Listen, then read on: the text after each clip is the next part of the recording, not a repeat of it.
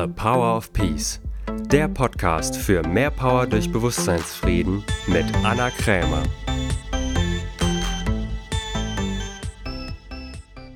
Herzlich willkommen zu einer neuen Folge von The Power of Peace. Ich freue mich sehr, dass du wieder eingeschaltet hast, denn heute habe ich mal wieder ein Interview-Special für dich und zwar mit der großartigen Diana Kinnert. Diana ist Politikerin, Unternehmerin und Publizistin und vor allen Dingen, wie ich finde, eine großartige Denkerin, die mit ihren progressiven Ideen und ihrem Commitment einen Unterschied bewirken will in der Politik. Sie beschäftigt sich seit einigen Jahren mit dem Thema Einsamkeit und was die Politik und die Gesellschaft tun kann gegen die steigende Einsamkeit in unserer Gesellschaft. Also das, was ich als Coach auf einer Bewusstseinsebene mache, macht sie als Politikerin, weshalb ich sie in meinen Podcast eingeladen habe. Wir haben das Interview zu Hause bei ihr in Berlin in ihrer Altbauwohnung geführt und diese Altbauwohnung hat fünf Meter hohe Decken, das bedeutet, es kann sein, dass die Aufnahme ein wenig halt, aber der Inhalt ist trotzdem, wie ich finde, sehr kurzweilig. Von daher hoffe ich, dass du über den Hall hinweg hören kannst und einfach ihren Worten lauschen kannst. Ich wünsche dir viel Vergnügen bei dieser Folge und wie immer gilt natürlich, wenn dir diese Folge gefallen hat, freue ich mich sehr über positive Bewertungen bei iTunes und wenn du diese Folge großzügig mit deinen Freunden teilst. Viel Vergnügen! Ich sitze jetzt hier gerade in Berlin gegenüber von der wunderbaren Diana Kinnert. Diana ist Politikerin, Unternehmerin und Publizistin und ich bin auf sie aufmerksam geworden, weil sie gerade ein neues Buch geschrieben hat mit dem Titel Die neue Einsamkeit. Und wie der Titel schon sagt, geht es um die wachsende Einsamkeit in unserer Gesellschaft, welches ja für mich als Coach auch ein sehr, sehr interessantes und spannendes Thema ist. Und besonders faszinierend fand ich auch die erste Szene in dem Buch, denn da beschreibt sie einen typischen Abend, an dem man sich im Restaurant mit Freunden verabredet hat. Und der eine kommt gar nicht, wieder jemand anderes kommt zu spät, wieder jemand anderes ist nur auf dem Handy unterwegs und man lernt vielleicht auch noch ein paar neue Menschen kennen an dem Abend. Und am Ende hatte man dann doch auch irgendwie noch einen lustigen Abend, aber diese wachsende Unverbindlichkeit in unserer Gesellschaft führt dann doch auch einfach dazu, dass man sich einsamer fühlt. Von daher freue ich mich sehr, mich heute live mit Diana darüber unterhalten zu können. Und als erstes würde mich jetzt erstmal interessieren, wie du überhaupt auf dieses Thema Einsamkeit gekommen bist. Also erstmal vielen Dank, dass ich hier sein darf. Ich freue mich sehr darüber. Ähm, bei mir hat das so angefangen, dass ich ja seit über zehn Jahren in der Politik bin, ähm, als Parteimitglied. Ich war Leiterin des äh, Büros vom Bundestagsvizepräsidenten. Ich habe in politischen Beratungen äh, gearbeitet und habe vor ungefähr fünf, sechs Jahren in Großbritannien gearbeitet und dort festgestellt, dass Einsamkeit eine politische Debatte ist. Also man hat sehr viel über eine alte, klassisch verstandene Einsamkeit gesprochen, gerade betreffend auf Seniorinnen und Senioren. Also dass Leute im Pflegeheim keinen Besuch mehr haben, dass verwitwete Leute keine Kontakte mehr haben, dass Kinder, Enkelkinder weggezogen sind, dass Senioren selten als einmal im Monat mit Familie oder Freunden sprechen, dass sie nicht ans Internet angeschlossen sind.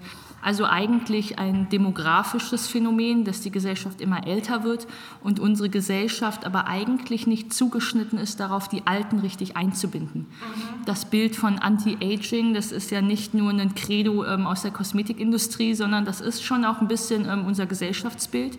Wir reden über die Alten als Klimasünder, die Alten, die Platz machen sollen. Ähm, wir haben mal diskutiert, äh, wie, wie alt eine Person noch sein darf, bis wir ihr das Hüftgelenk noch weiter bezahlen. Also die Alten, die im Grunde am Sterben sind und die wir nicht mehr brauchen.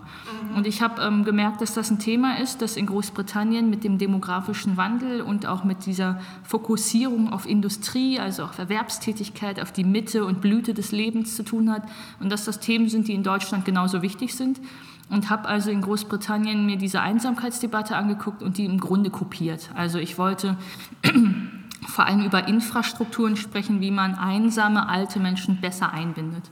Und dann habe ich ähm, zum Thema gearbeitet, international, und habe dann angefangen, vor zwei Jahren ein Buch zu schreiben hier in Deutschland und wollte eigentlich alles, was ich zum Thema Einsamkeit gelernt habe, Nachbarschaftsgenossenschaften, Mehrgenerationenhäuser und so weiter auf Deutschland übertragen und aufschreiben.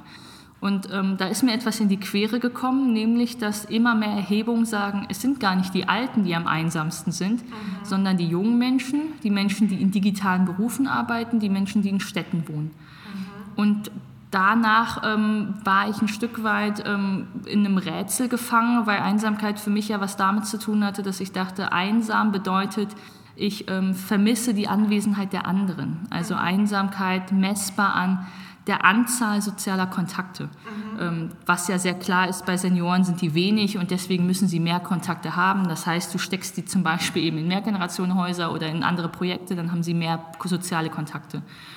Und ähm, das, was ich aber festgestellt habe, war aber, dass das subjektive Einsamkeitsgefühl, also das Gefühl, ich vermisse etwas Soziales, ich bin nicht richtig eingebunden, meine soziale Beziehung gibt mir nichts, das war ein, ein Phänomen, das vor allem eben junge Leute betroffen hat oder Leute, von denen man eigentlich weiß, die haben sehr, sehr viele soziale Kontakte.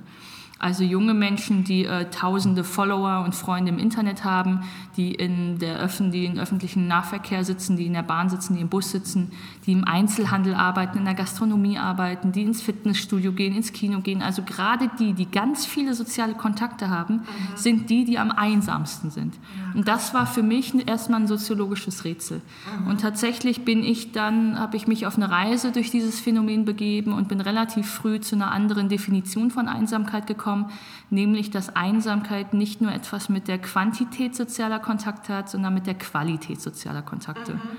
Und daraufhin habe ich ein Buch geschrieben und der Verlag hat gesagt, ähm, das ist uns hier zu sachpolitisch und zu theoretisch. Pack doch am Anfang des Buches eine Szene, die dieses Lebensgefühl oder dieses subjektive Empfinden in den Fokus stellt. Und da habe ich eben ähm, ein Kapitel geschrieben, das ich Dinner for One genannt habe, obwohl ich mich in dieser Szenerie mit acht Freunden verabrede in einem Restaurant. Und du hast es schon gesagt, der eine kommt gar nicht, der andere guckt nur aufs Telefon, sie haben sich nichts zu erzählen, weil die Leben so unterschiedlich sind. Man trifft in der Bar noch jemand anderen, der andere verquatscht sich bei der Zigarette vor der Bar. Also man lebt aneinander vorbei und man kommt nicht auf eine soziale Tiefe, aus welchem Grund auch immer. Und das kann etwas mit Einsamkeit zu tun haben. Und was würdest du sagen, sind die Hauptfaktoren, warum gerade die jüngere Generation sich einsam fühlt? Denn wie du schon gesagt hast, bei der älteren Generation ist es leicht nachvollziehbar, denn die sind oft einfach alleine im Alter. Doch die jüngere Generation hat oft sehr, sehr viele soziale Kontakte, fühlt sich aber trotzdem einsam. Man kann es, glaube ich, am Ende des Tages auf ein paar wenige Trends abwälzen, aber die so abstrakt und theoretisch sind, dass es nicht so klar ist. Also ich sage schon, dass eine neue Art von Kapitalismus schuld ist. Ich sage schon, dass wir ungeübt sind mit dem, ähm, mit dem Begriff eigentlich von Digitalisierung und was das sozial und kulturell mit uns macht. Ich glaube auch, dass das, was neuer Kapitalismus ausmacht, nicht nur unsere Wirtschaftsweise beeinflusst, sondern uns in unserem Konkurrenz- und Vergleichsdenken auch bestärkt. Das heißt, das sind schon Themen, die damit zu tun haben. Und jetzt ganz konkret habe ich zum Beispiel Leitfadeninterviews geführt in der Corona-Zeit mit 14- bis 16-Jährigen, also mit Schulkindern mhm. und habe die gefragt, habt ihr eigentlich gute Freunde, habt ihr beste Freunde, wie viele Freunde habt ihr? Und wir haben halt so gesprochen und es kam heraus, dass sie all diese Fragen sehr positiv beantwortet haben, also sie reden viel mit Freunden und so weiter. Und bei einer Frage sind sie aber alle zu meiner Überraschung gestockt und das war die Frage, ähm, ob sie ihre Probleme auch mit Freunden teilen. Und dann haben sie relativ eindeutig alle gesagt, natürlich nicht. Denn in dem Moment, wo ich meine, wo ich meine Probleme teile, kann ich ja ausgetauscht werden, weil ich bin der belastende Freund. Ich bin der Freund, der immer was Negatives in die Beziehung bringt.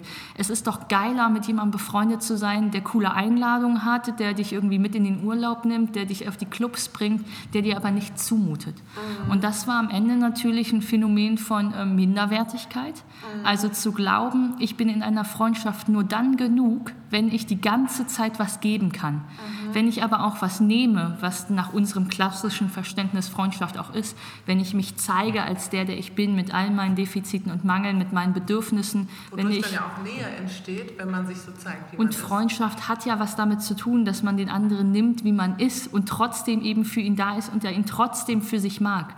Und da kam sehr viel bei 14- bis 16-Jährigen raus, dass die sehr geprägt von einer sozialen Netzwerkswelt dieses Gefühl nicht mehr kennen. Sie mhm. haben das Gefühl, ähm, auf Twitter, auf Tinder, auf Facebook, auf Snapchat sehe ich alle meine Freunde.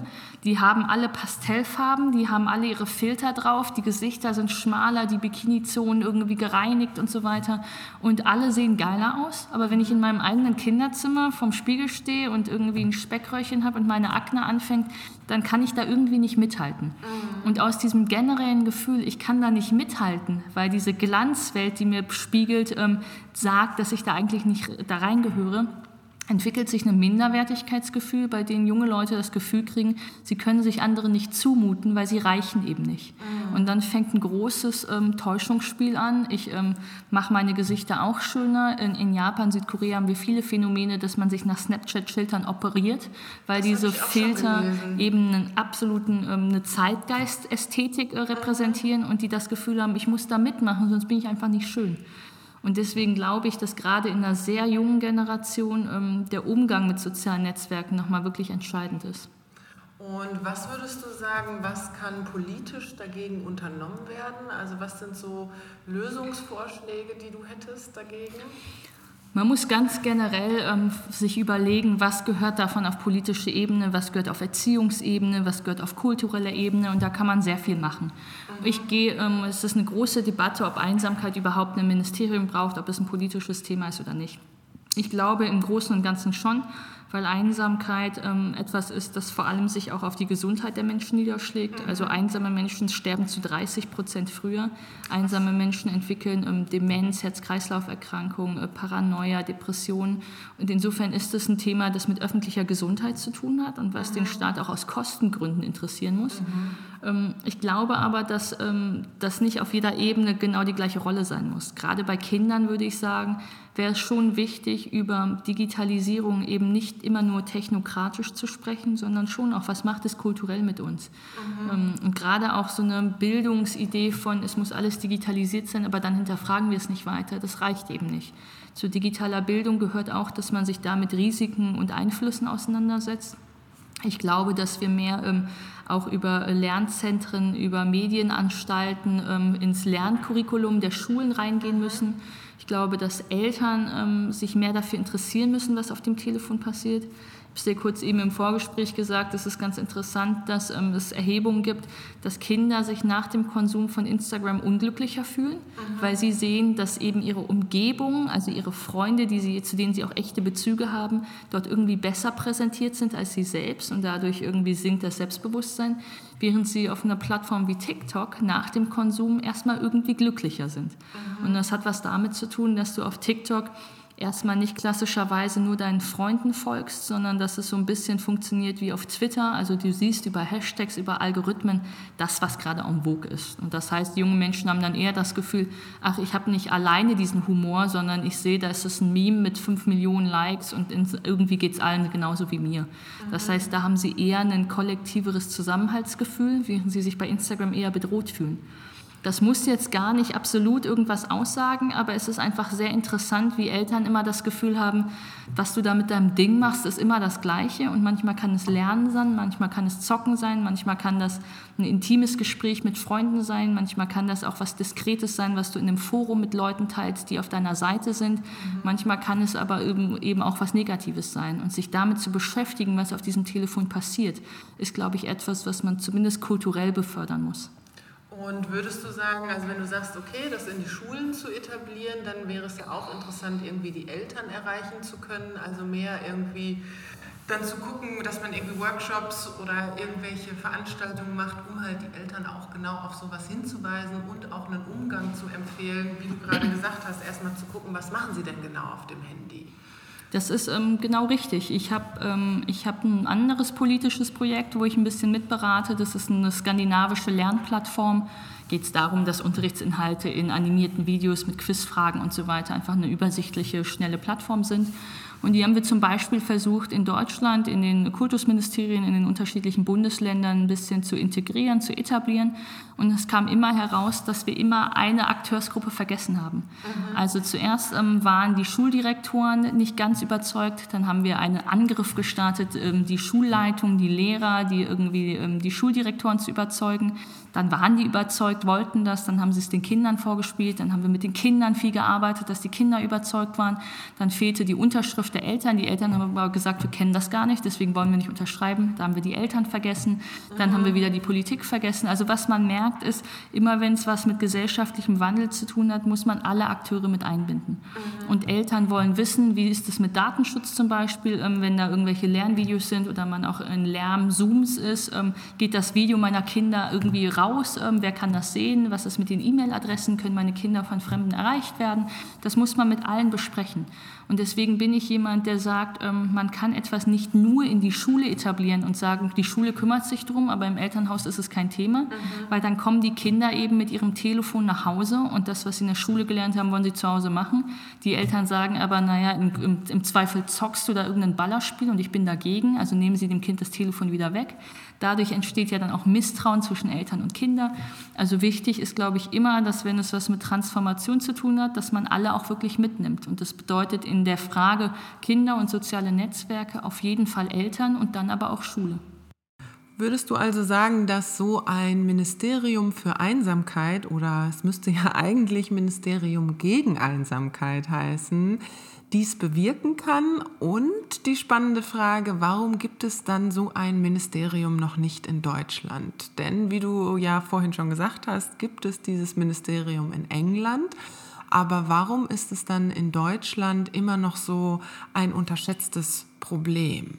Also meine Reise durchs Thema hat durch Großbritannien begonnen. Dort gibt es das weltweit erste Einsamkeitsministerium das aber ein bisschen angegliedert ist wie eine Staatsministerstelle in der Downing Street. Also es ist kein echtes eigenes Ministerium und es teilt sich im Prinzip auch ein bisschen den äh, Schreibtisch mit Sport und Ehrenamt. Also es geht so ein bisschen in Vernetzung.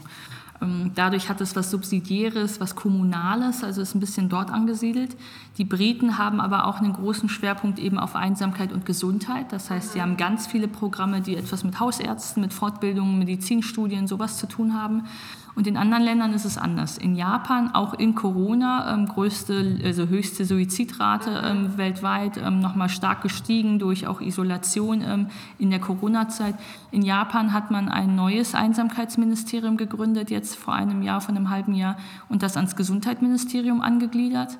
Ähm, in Skandinavien gibt es kein Einsamkeitsministerium, aber es gibt den Fachbereich Einsamkeit vor allem auf junge Bildung. Das mhm. heißt, dort gibt es Empathie als Schulunterricht zum Beispiel. Wir kennen Einsamkeitspolitik aus den Niederlanden, aus Belgien eben über Nachbarschaftsgenossenschaften, Mehrgenerationenhäuser. Also da guckt man eher auf Quartierspolitik. Wie kriegt man die Leute in ihrer Lebensumgebung zusammen? Ich habe in Tel Aviv gearbeitet. Dort ist Anti-Einsamkeitspolitik vor allem technologisch. Mhm. Also man guckt sich auch dort eher die Einsamkeit der Seniorinnen und Senioren an und sagt, wenn eine alte Person nicht mehr alleine zu Hause leben kann oder Pflege braucht oder Betreuung braucht, dann zieht sie ja um in ein Altersheim, in ein mhm. Pflegeheim und dadurch ähm, ist in einem sehr späten Lebensalter noch ein Wohnortumzug fast unzumutbar, weil mhm. man kennt den Kiosk nicht mehr, man kennt den Park nicht mehr, die Nachbarn kennen dich nicht, fühlen sich für dich nicht verantwortlich, wenn du dich dreimal verläufst oder dement nicht mehr weißt, in welche Richtung. Wenn du aber in deinem eigenen Zuhause bist, wo du seit 30, 40 Jahren vielleicht lebst und auf die Straße gehst, kannst du dich ein Stück weit darauf verlassen, lassen, dass deine Nachbarschaft auf dich achtet, weil sie dich kennt. Mhm. Und damit dieser Auszug von zu Hause ähm, im Prinzip sehr spät stattfindet oder gar nicht stattfindet, guckt man eben sehr auf Smart Home. Also wie kann man durch Technologie alte Menschen in ihrer Wohnsituation zu Hause noch unterstützen? Mhm. Ähm, ich habe zum Beispiel in Tel Aviv ein Start-up getroffen, die eben so was wie Home-Robotik machen.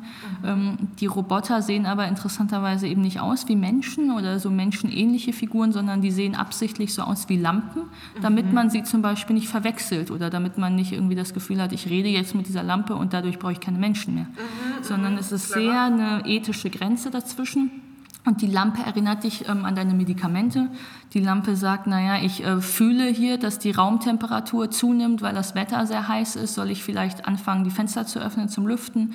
Die Lampe erinnert dich daran, dass du eigentlich alle drei Tage deine Enkelkinder anrufen äh, wolltest. Ähm, willst du sie genau jetzt anrufen? Dann sage Siri ja, so ungefähr. Ähm, und dadurch gibt's, ähm, ist Einsamkeit ein Thema, was ich, von dem ich gelernt habe, dass es überall auf der Welt unterschiedlich angedockt ist und andere Schwerpunkte gibt. Ich glaube also, dass eine gute Anti-Einsamkeitspolitik nicht nur in einem Themenfeld ist und sich auch nicht löst, wenn es nur ein Ministerium gibt, sondern es muss Einfluss finden in alle Politiksphären. Mhm. Wir haben eben über soziale Netzwerke, ähm, Technologie und Kinder gesprochen, also gehört es in die Bildungspolitik, es gehört in die Familienpolitik. Wenn es wir haben über Gesundheitspolitik gesprochen, es geht um Sozialpolitik, es geht ganz klar auch um Wirtschaftsfinanzpolitik. Jemand, der ähm, Geld hat, um sich Theaterkarten, Vereinsmitgliedschaften zu leisten, der kann da auch hin. Jemand, der altersarm ist, ein Kind, das in Armut aufwächst, eben nicht. Und insofern glaube ich schon, und das ist so mein heutiges Plädoyer, ich glaube, es braucht eine politische Zuständigkeit für Einsamkeit. Also eine Person mindestens, die das Thema auf dem Schirm hat, die es evaluiert, die das Thema entstigmatisiert, die mit auch überprüft und anspricht, wie in allen anderen Ministerien damit umgegangen wird. Aber das darf nicht bedeuten, dass nur diese eine Person das Thema lösen kann. Mhm. Und deswegen würde ich sagen, was ich jetzt für Deutschland vorschlagen würde, wäre tatsächlich ein Bundesbeauftragter. Also ein Beauftragter mit eigenem Budget, dessen Aufgabe aber ist, in alle anderen Politikfelder reinzuhören und dort rein Empfehlungen zu geben. Und vor allen Dingen auch, wie ich finde, sich international informiert und erkundigt, so dass man gemeinsam kreative Lösungen findet. Denn wie du eben schon gesagt hast, gibt es ja in England oder in Israel schon Vorreiterprojekte in diese Richtung.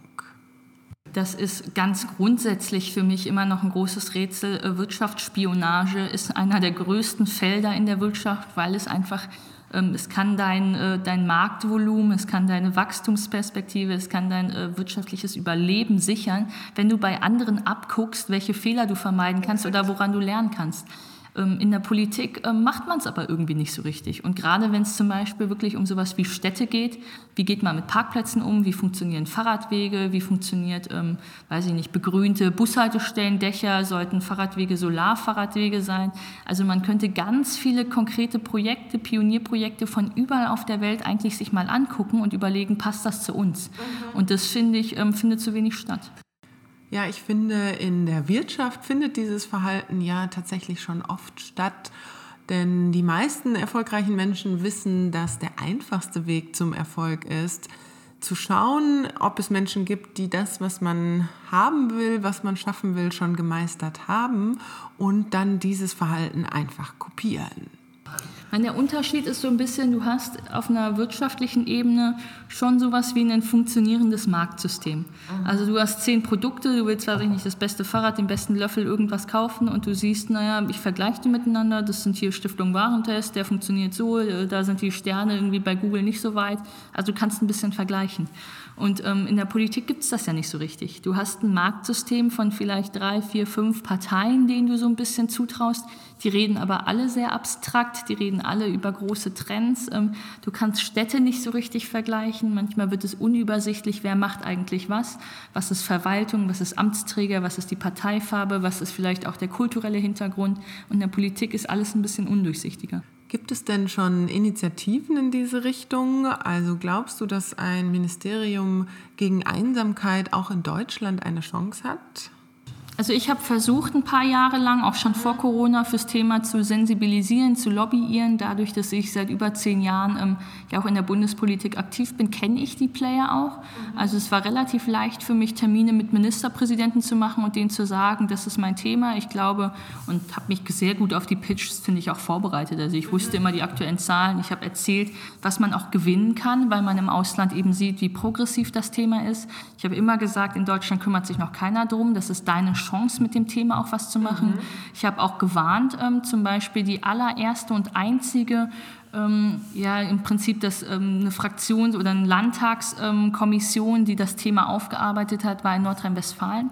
Also da gab es eine eigene Kommission, die gesagt hat, ist Einsamkeit ein politisches Thema? Wenn ja, wie sollte man damit umgehen?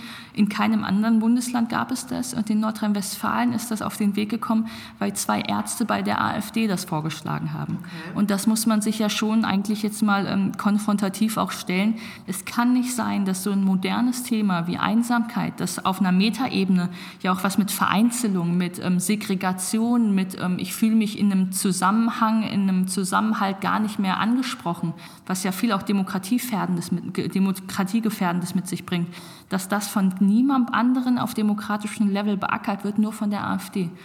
Wir haben vor allem, ich habe ein bisschen ähm, auch Landtagswahlkampf im Osten Deutschlands gemacht. Da ähm, hört man das ganz oft bei AfD-Stammtischen und bei AfD-Treffen, dass die über Einsamkeit und sowas sprechen. Das und das habe ich natürlich auch meinen Parteikollegen gesagt. Das kann nicht sein, dass wenn wir es nicht machen, macht es die AfD. Ja. Und wir wollen ja Extremisten verhindern oder kleiner machen. Das heißt, wir sollten schon uns unseren Aufgaben annehmen.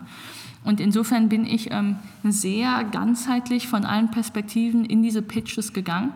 Und es war immer so, dass auch Ministerpräsidenten gesagt haben, ist ein gutes Thema, vielen Dank. Aber dass dann die Struktur, die sie hatten, nicht darauf ausgelegt war. Also man hat immer gesagt, dann geh doch zu unserem Gesundheitsministerium. Der Gesundheitsminister hat gesagt, naja, geh doch zu unserer Digitalministerin. Die Digitalministerin hat gesagt, klingt nach Familienpolitik. Also es ist im Zweifel auch meine große Lebensaufgabe ja, wie kriegt man moderne politische Fragen und Herausforderungen und deren Lösungsmechanismen in einen Apparat rein übersetzt, der eigentlich seit 50, 60 Jahren genauso aussieht wie immer? Und man sieht es ja schon ein bisschen, dass zum Beispiel so große Aufgaben wie Migration und Integration, wie Digitalisierung bei uns ja auch keine eigenen Ministerien sind, sondern das ist eine Staatsministerstelle im Kanzleramt. Dadurch ist es vielleicht Kanzlerinnenaufgabe, also eine wichtige Aufgabe. Aber man, man merkt halt, dass neue Phänomene richtig, also manchmal einfach an den, an den Zuständigkeiten, an den Strukturen vorbeigehen. Und das ist ein großes Problem. Was mich persönlich ja da interessieren würde, wie das für dich ist, immer dran zu bleiben. Denn ich persönlich finde ja in der Politik die Prozesse sehr langwierig und oft sehr zäh und auch frustrierend, dass man überhaupt etwas verändern kann. Und hast du manchmal auch so Tage, wo du denkst, oh Gott, ich mache was anderes, ich hänge meinen Job an den Nagel? Oder bist du tatsächlich immer inspiriert und zuversichtlich? Meine, der schwierigste Gedanke, der mich jetzt auch schon seit Monaten beschäftigt, ist der Gedanke, ähm, ich hätte ein schöneres Leben, wenn ich die unbequemen Aufgaben die in anderen überlasse. Das ist einfach so. Ich ähm, hätte auch, auch die letzten zehn Jahre, ich hätte hundertmal schönere Urlaube haben können, vielleicht hätte meine Beziehung auch manchmal besser funktioniert, ich hätte meine Freundschaften besser pflegen können, ich hätte vielleicht einen schöneren Kontakt zu meiner Familie, wenn ich nicht immer auf diese Stammtische gegangen wäre, auf diese Landestagung gegangen wäre, auf die Bundesparteitage gegangen wäre und mich Tag und Nacht wirklich auch in Politik reingekniet hätte.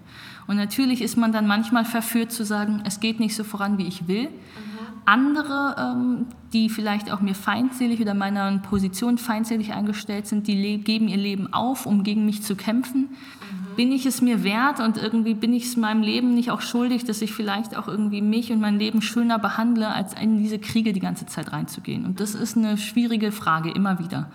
Und ich habe immer wieder, auch ähm, diese Woche, letzte Woche, die Frage, dass äh, Parteikollegen zu mir sagen, es wäre wichtig, wenn du bei dieser Besprechung heute Abend nochmal dabei wärst, weil dann könnten wir auf unserer Seite nochmal was erreichen oder zwei, drei wichtige Leute überzeugen.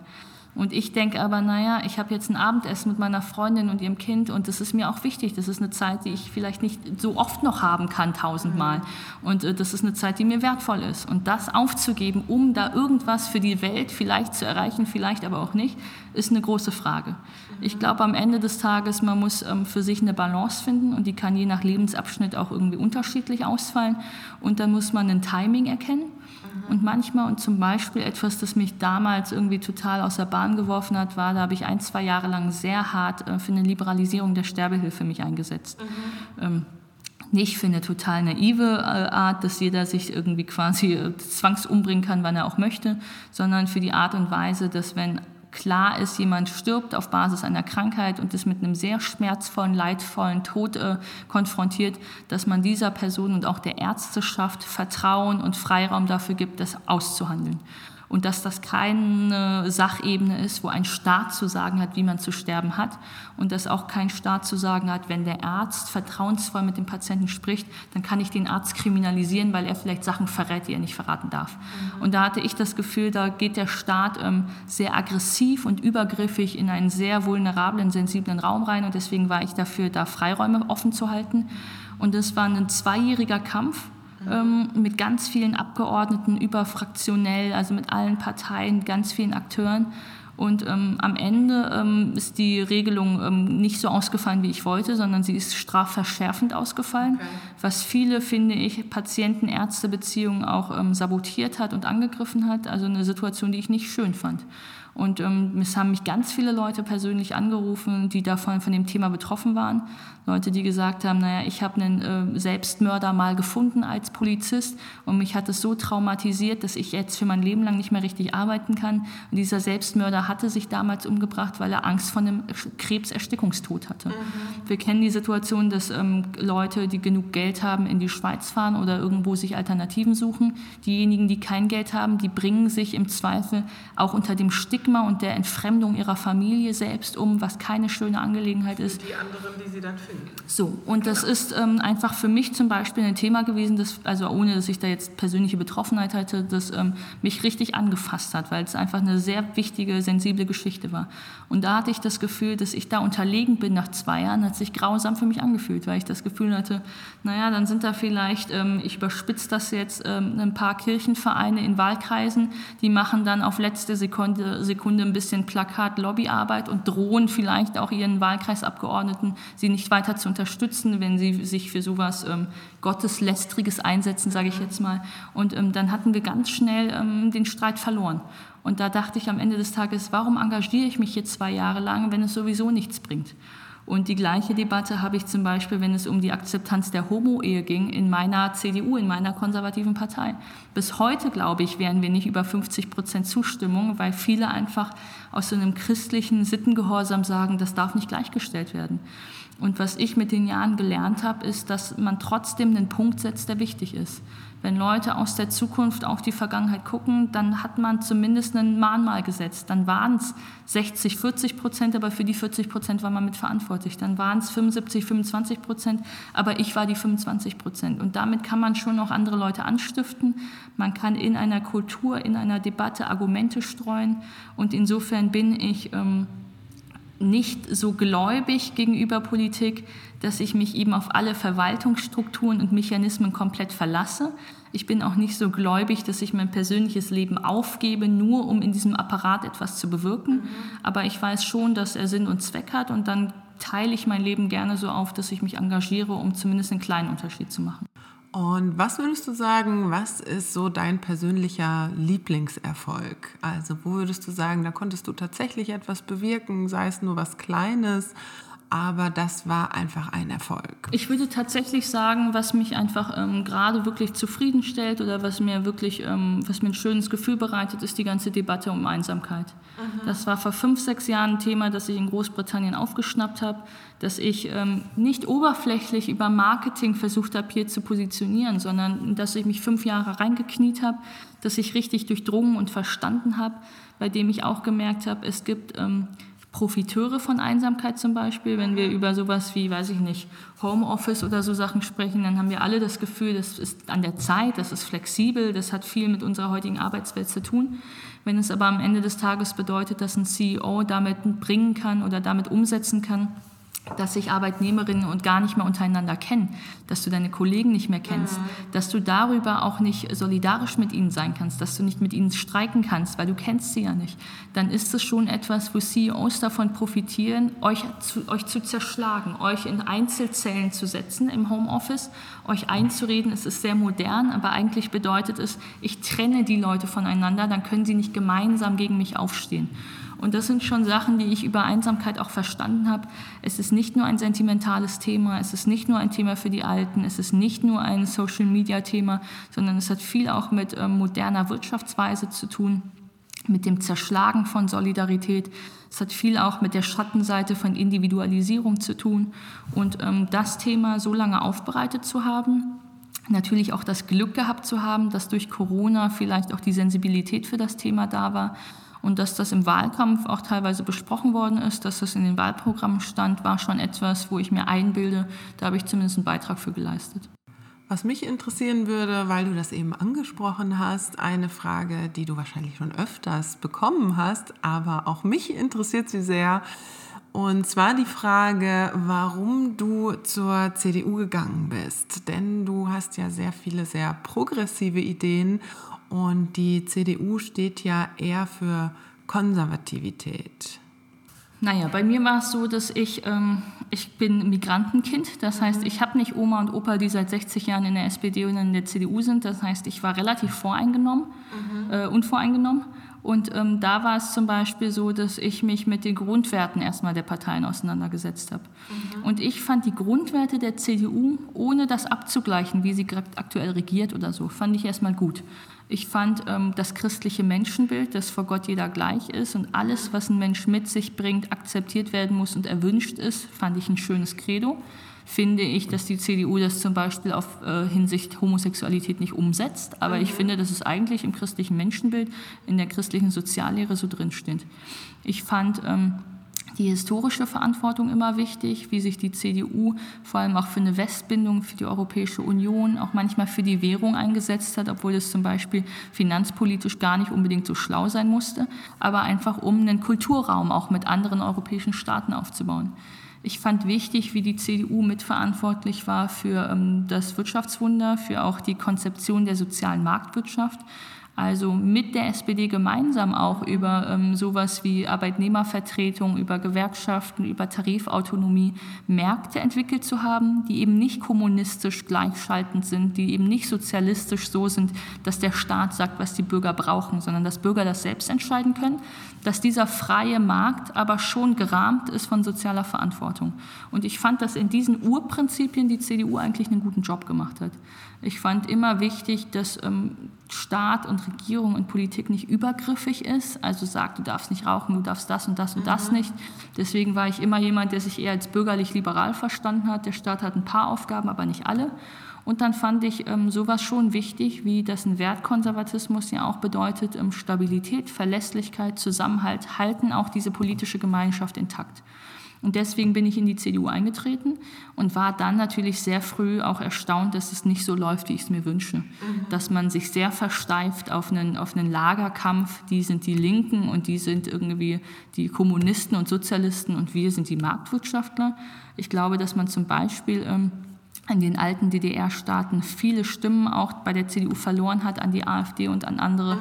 weil wir uns darauf ausgeruht haben zu sagen, wir sind auf jeden Fall nicht links und was sonst mit uns gibt, wissen wir auch nicht, aber links sind wir nicht. Und ich finde schon, du musst ein Angebot machen. Du musst ein Angebot machen für Infrastruktur, dass die Marktplätze, dass die Busse, dass das alles kommt und ausgebaut wird. Du musst ein Angebot dafür machen, dass, ähm, dass Altersarmut kein großes Thema ist. Darauf hat sich die CDU ausgeruht. Ich glaube, wir haben ähm, soziale Marktwirtschaft manchmal zu kurz verstanden, also ähm, Umweltkosten zum Beispiel nicht mit auf die Rechnung mhm. geschrieben, dass wir haben zu spät erkannt, dass man mit Nachhaltigkeit auch grünes Wachstum schaffen kann. Also ich glaube bis heute, dass wenn man eigentlich die Werte der CDU ernst nimmt, dass man eine echt moderne, inklusive, ähm, bürgerliche Politik machen kann. Aber das bedeutet auch, dass man sich ständig vergewissert, ob das, was die aktuelle Position ist, auch wirklich auf Werte zurückführbar ist.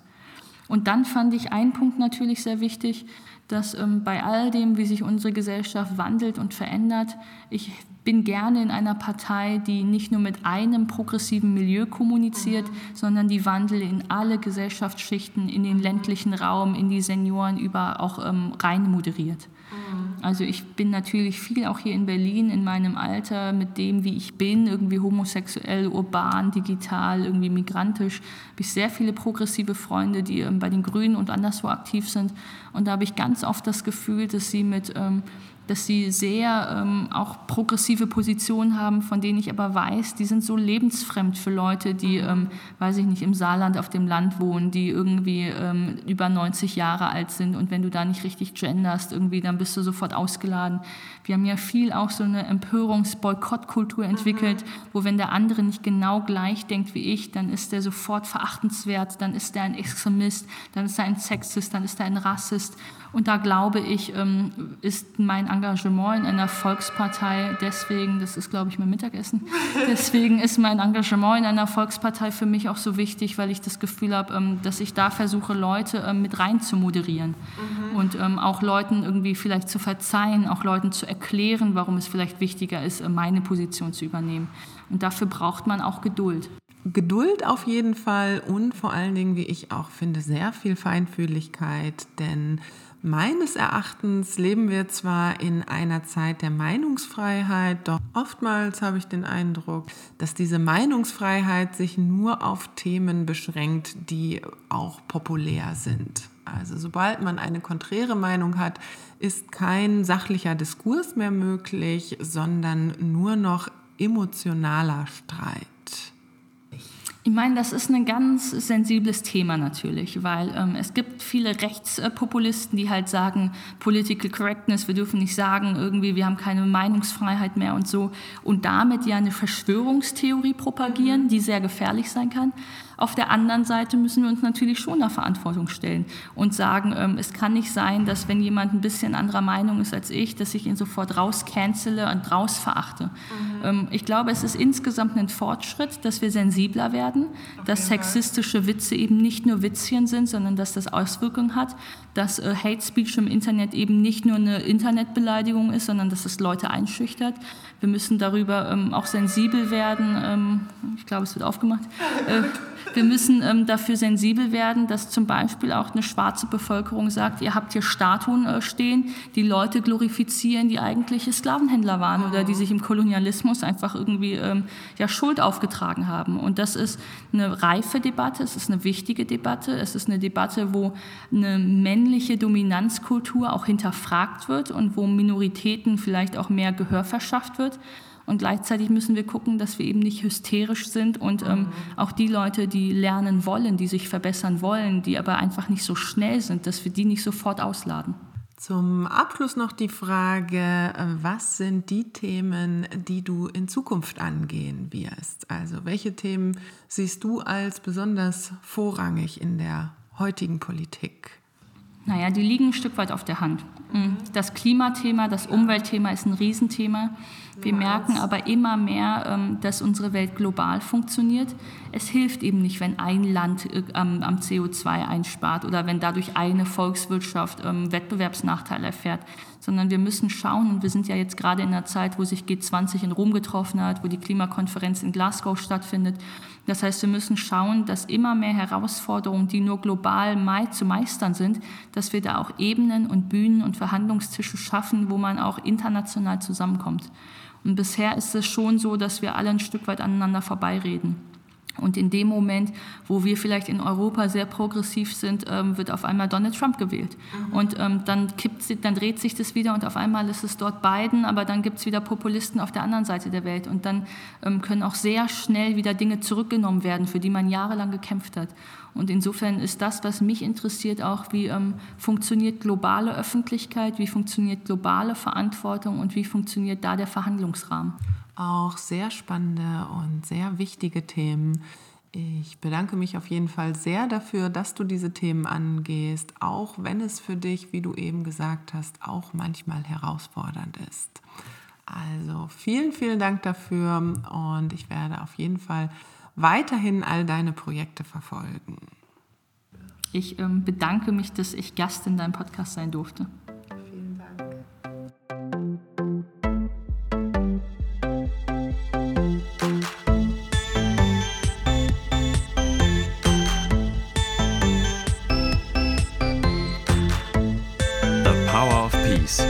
Der Podcast für mehr Power durch Bewusstseinsfrieden mit Anna Krämer.